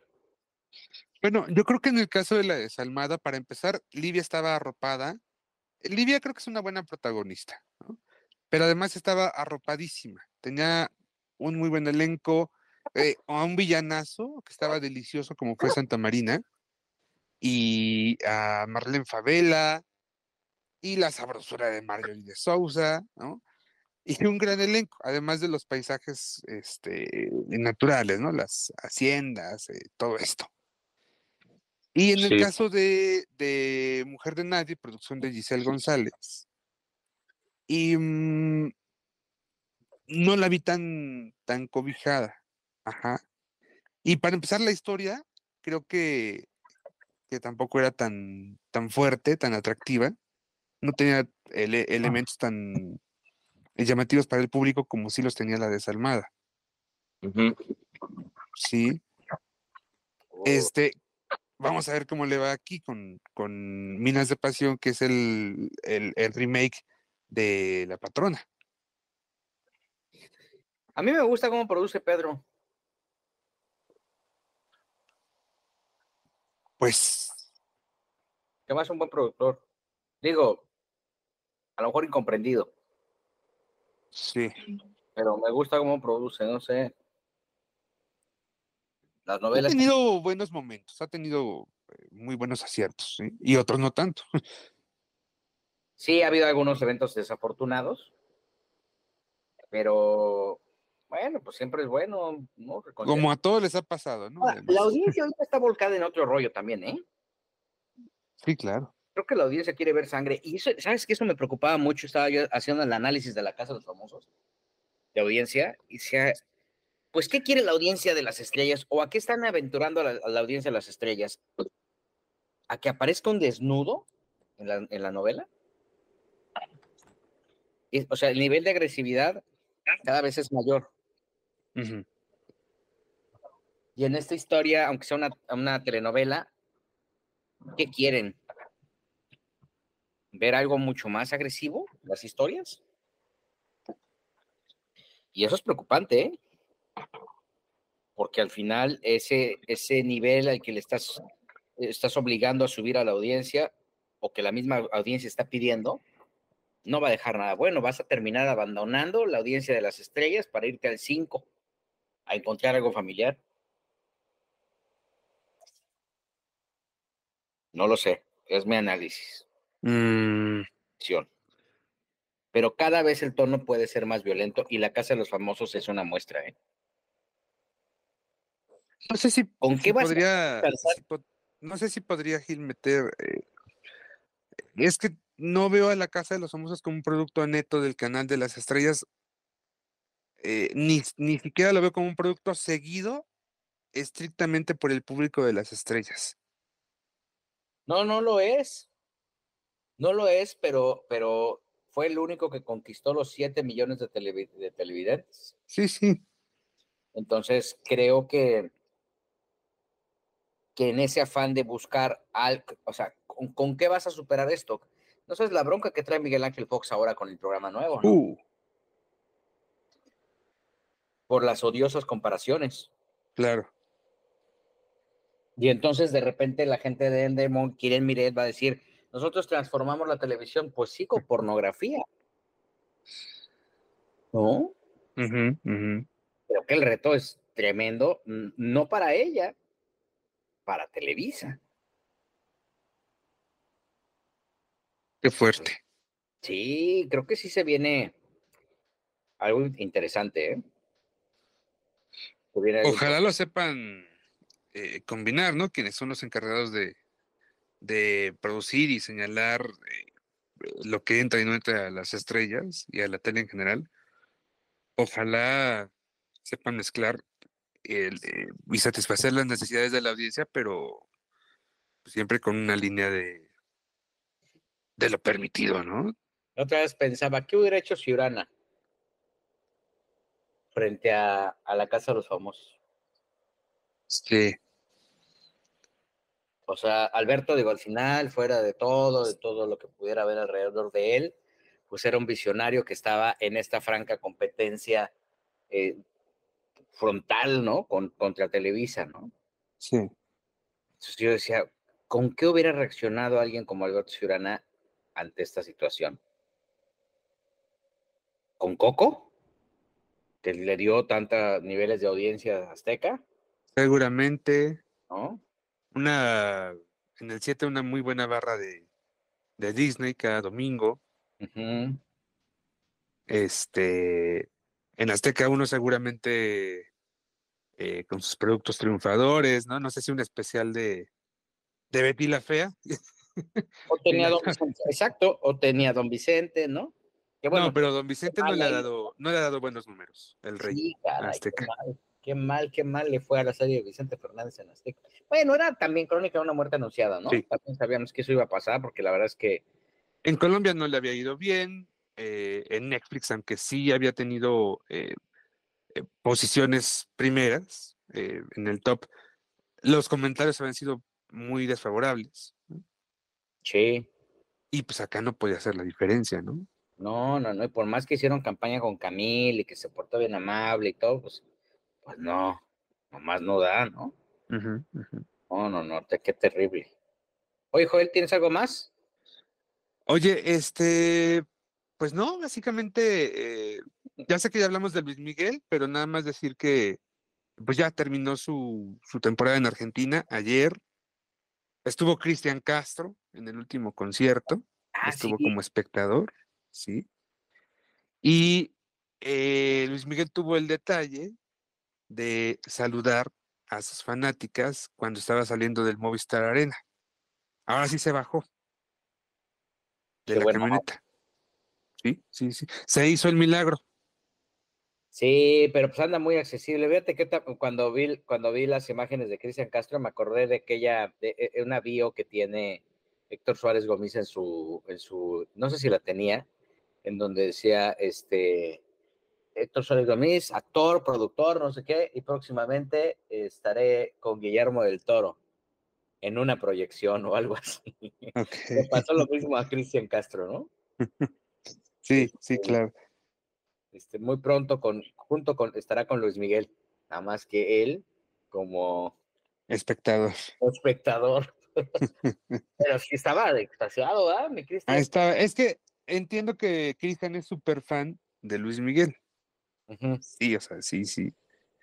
Y este, y bueno, pues como está viviendo, no sé si está viviendo en Argentina o en Uruguay, pero pues le cayó al último concierto, seguramente invitado por, por la promotora, ajá. Y este, y bueno, pues estaba muy, muy contento, estuvo subiendo varios videos a sus redes, eh, la gente también estaba un poco sorprendida de verlo ahí. Eh, algunas fans, por cierto, también creo que pudieron captar, justamente cuando Luis Miguel salía del lugar, creo que ya pudieron captar alguna imagen de Paloma Cuevas, fíjate, Ajá.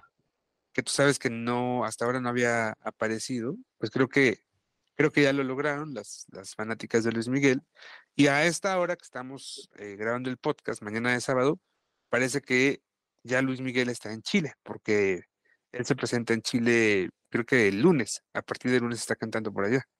Ah. Hijo, va a ser una, un, o sea, en Chile lo adoran. Sí, sí, sí, sí. Bueno, todos, en muchos lados del mundo, pero en Chile hay una devoción por Luis Miguel tremenda. Oye, por cierto, me decían que, mm, eh, ah, bueno, no, no me decían, la misma empresa que trae a Luis Miguel en los conciertos de Luis Miguel, en algunas plazas, también es la que presentó a Romeo Santos esta semana en el Campo Marte. Ok. Y fui a verlo. Es. Qué impresionante es ese cuate, yo no lo conocía. O sea, nunca había ido a un concierto, pues. Ajá. Qué cosa tan, tan espectacular. La verdad es que este artista sasasazo, que no necesita de una gran producción para, para enloquecer a la gente. Todos sus fanáticas estaban, o sea, sea muy, fuera de, siento que es como, a lo mejor digo, van a decir los que lo conozcan perfectamente, pues este es vejete, no sabe, pero es como Marc Anthony, ¿sabes? Con además no necesita moverse en el escenario ni ser hipersensual para enloquecer a la gente. ¿eh? Tiene una atracción brutal. La voz a mí nunca me ha gustado, pero este, porque pues, es muy delgada. no, me gusta, pues, pero la verdad es que eh, la gente lo adora ya se, y tiene con todo y esa voz un nivel de interpretación muy superior al de muchos. Estuvo Cristian Nodal, fue como la sorpresa de la noche que entiendo que Nodal iba a cantar un tema de una novela en Televisa y no fue. De hecho, lo, eh, es el que interpreta la canción de Minas de Pasión. Ajá. Pero no fue la presentación. No, no, no, mandó un video. Diciendo que estaba en Argentina, ¿no? Fíjate que no supe si, ese, si eso decía. O sea, mandó un video disculpándose. Estaba en otro lado y que no iba a llegar, no iba a alcanzar a llegar, pero pues no, no, no, no, no estaba en Argentina y no estaba en otro lado, estaba en el Campo Marte cantando con Romeo Santos esa misma noche y le fue muy bien. Ahora, a Cristian también lo vi muy bien en este espacio y en varios hemos comentado que Cristian Odal le falta madurez, ¿no? Y le falta sentirse una estrella. Por primera vez, después de muchos años que vi a Cristian, por primera vez lo vi pararse en el escenario como un artista. Con seguridad, con fuerza, con carisma. Después de muchos años. Y mira que lo he seguido desde que empezó. Y, este, y ahora lo vi muy bien muy bien, en un nivel espectacular, la verdad. Y bueno, pues este, con Romeo en, la, en el campo Marte, que es un, es complicado el campo Marte porque la isóptica es limitada para los que están atrás, pues no es el mejor lugar. Sugiero que cuando compren en campo Marte, compren en gradas, que van a estar lejos, o en las gradas laterales. Van a tener una mejor vista. Abajo, atrás, a pesar de que son boletos caros, es muy complejo, ¿eh? Si te toca, digo, pues para los que somos este, aliados de Blancanieves, este, batallamos muchísimo, ¿no? Pero este, pero es, eh, eh, si, si vas a comprar adelante, pues tienes las laterales de adelante, es, todos están de pie, entonces es muy complejo ver. Eso es lo que tiene el Campo Marte ahora. Pues, Oye, pero ¿por qué lo hicieron ahí? Eh, no sé, están haciendo conciertos ahí. Ya muy barato? Me no, no, es carísimo el Campo Marte, te lo, te lo rentan por metro, por metro cuadrado. Antes te rentaban todo el lugar y te decían, bueno, pues tú puedes, no, ahora no, quieres gradas, te cuesta tanto, quieres el casino, te cuesta tanto, quieres el jardín, te cuesta tanto, ¿no? quieres las dos partes del jardín, te cuesta tanto, es muy complejo. Y el estacionamiento es complicadísimo, porque también esa misma noche estuvo Amanda Miguel con Ana Victoria y en la imagen virtual del querido Diego, y este, qué bueno, no sé si viste la entrevista que le hizo Jesse Cervantes a Amanda. Qué buena entrevista, ¿eh? Creo que hasta tan emotiva que hasta el propio Jesse lloró. De pronto, sí, sí, sí. sí. sí, sí yo lo eh, estaba, yo estaba ahí cuando terminó la entrevista porque tenemos que grabar unas cosillas y este y está muy profundamente consternado Jesse. Ah, porque además Jesse eh, sí era muy cercano a, a Diego. Sí, yo, yo. Ahí sí había amistad. Fíjate que mi relación con Diego se hizo más, es, más cercana por Jesse. Mira. Y por Omar Tapia. Este, tuvimos ahí un distanciamiento, pero los últimos años tuvimos la oportunidad de convivir. Y voy a contar algo que no había contado. Cuando eh, Diego vivía, cuando ocurre la pandemia, Diego vivía en Los Ángeles y Amanda en Miami. Sí. Y entonces eh, como todas las parejas, Diego y Amanda habían pasado por un momento difícil. Yo me entero del tema y le marco a Diego para, para eh, saber de qué forma podíamos tomar la historia en TV y novelas. Y él me confirma que sí, efectivamente habían tenido sus diferencias y que eh, las eh, quienes habían intervenido para que eso se arreglara eran sus hijas, Ana Victoria y la, la Graciela, creo que se llama, la primera hija. La hija mayor. Son dos matrimonios diferentes, ¿no? Son dos hijas de matrimonios diferentes. Y que ellos intervinieron y que ellos hablaron con Diego y le dijeron, oye, papá, pues vamos a arreglar este tema, ¿no? Y entonces cuando viene la reconciliación, Amanda, no sé si es Amanda quien viaja a Los Ángeles o Diego a Miami, y que ese encuentro fue brutal. Eh, por todo el amor, por, el, eh, por lo que pedía Diego como pareja en términos de, pedirle perdón a, Amanda por ciertas cosas que ocurrieron. Que fue una, una, una escena espectacular. Entonces yo le dije a Diego, oye, vamos a retratar esa escena, porque pues, no te acuerdas que en la pandemia en algún momento se llegó a decir que Diego le había dado un anillo de compromiso a, Amanda porque se quería volver a casar, fue derivado de una bronca que tuvieron como pareja. Okay. entonces, este, cuando ocurre eso, es cuando yo hablo con Diego. Fueron de las últimas llamadas que yo tuve con Diego antes de que falleciera.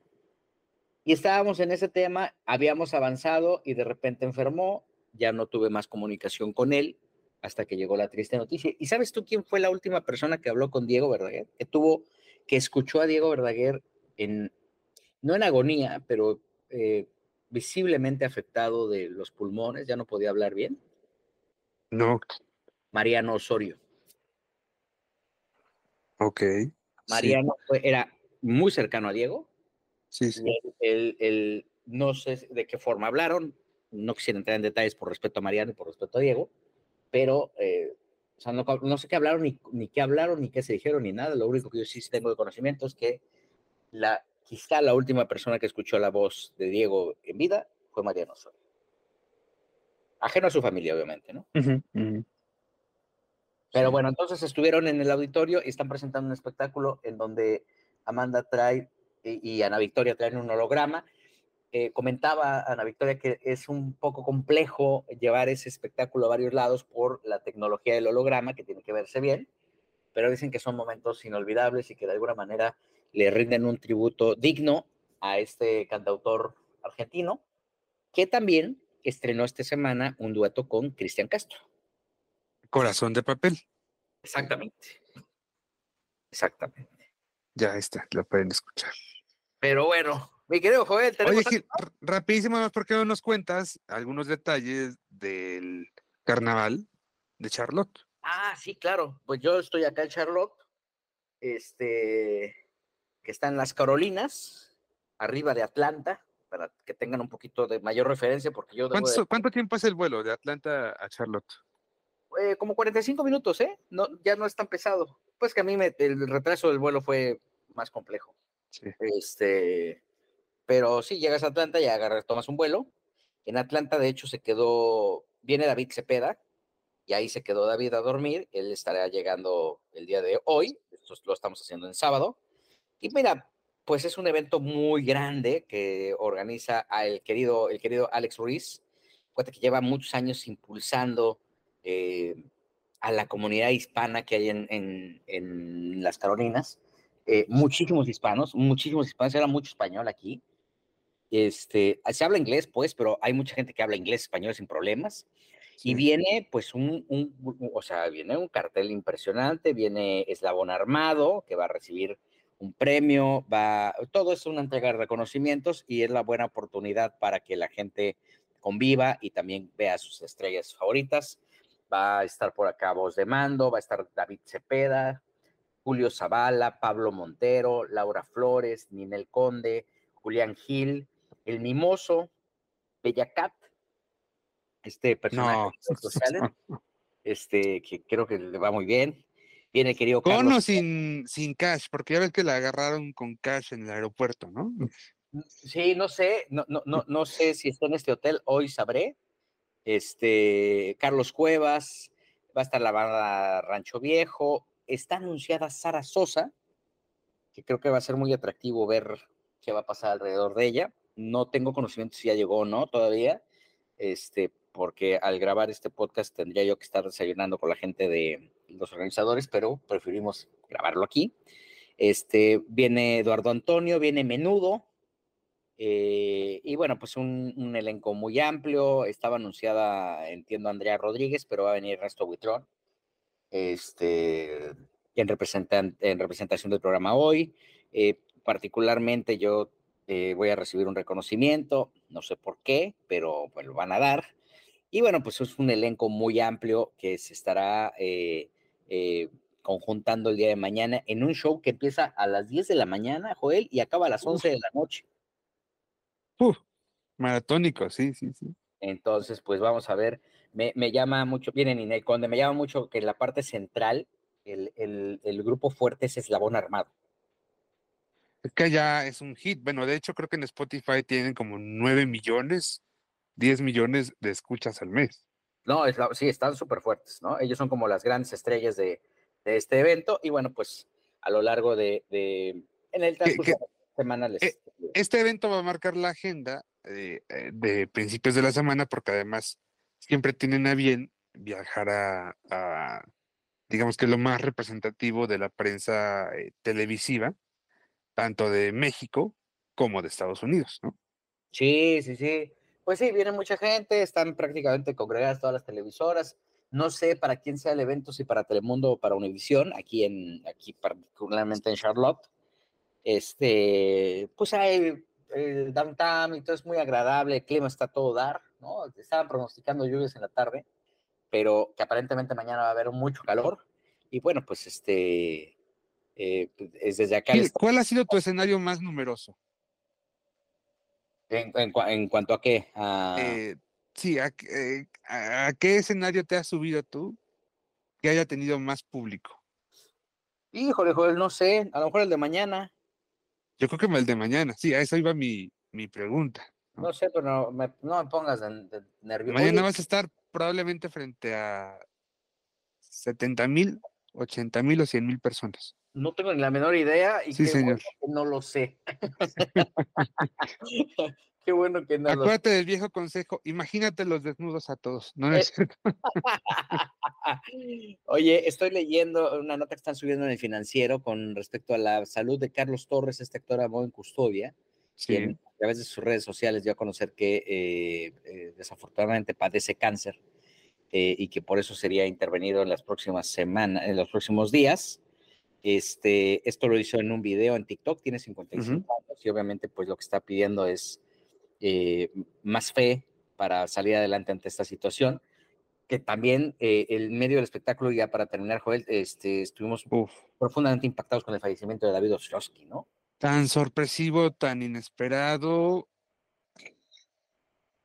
Eh, híjole, ¿qué te digo? David, uno de los grandes actores de, de las telenovelas, un tipazo, un caballero muy ligero, muy eh, cálido, eh, con su sonrisa siempre, con buena disposición. Y es de estas cosas, Gil, que, bueno, supimos hace un año que estaba enfermo, eh, se supo que le habían amputado el brazo, ¿no? Y luego, como que dejamos de saber de, ¿sí? A mí personalmente se me fue el tema. Uh -huh. Hasta, hasta este jueves, me parece, sí, que de pronto a eso de las tres y tantos de la tarde, justamente lo van a, conocer ustedes, ¿no? En TV Novelas. TV Novelas se dio a conocer la, la, triste noticia. Eh, Ezra Chabot, este comunicador, también eh, expresó sus condolencias. Eh, y bueno, pues lamentamos mucho la pérdida de David.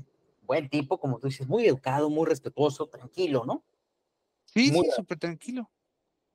Muy relajado. Y bueno, pues este. También eh, conductor, por cierto, ¿eh? fue actor y también conductor. Yo sí lo recuerdo en muchos eventos especiales de Televisa en los 90, sobre todo. Qué terrible, qué triste, qué triste noticia. Ay, esta parca está cobrando. Ha sido un año terrible, terrible para el vorazmente, ¿verdad? Sí, sí, sí, sí, sí. Daniela Romo estaba conmovida el jueves que la entrevistaron de ahí en Mamá Mía.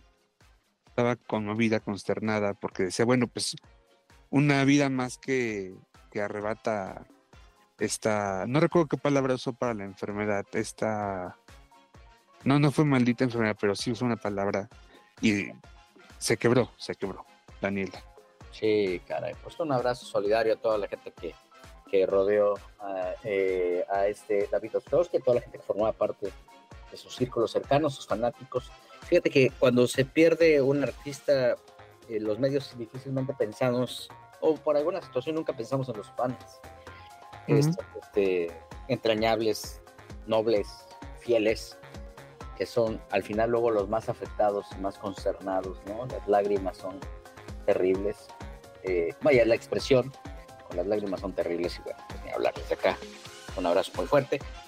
Mi querido Joel, hemos llegado al final de este podcast. Vámonos, mi querido Gil. Nos escuchamos la próxima semana. Seguramente Ernesto ya está rumbo al aeropuerto. Ahora sí. En un par de horas él está tomando el vuelo para alcanzarte. Y pues a ver qué arman ustedes al rato, Gil. No, no beban mucho, por favor. No, nomás lo necesario. Nomás lo necesario. Estuvimos con ustedes, el señor Joel Farrilli. Con el placer de siempre, muy contentos y que te va muy bien mañana, Gil. ¿eh? No te pongas nervioso. Felicidades por el reconocimiento. Muchas gracias. Yo soy Gil Barrera, los esperamos la próxima semana aquí donde quizá hablemos de ti.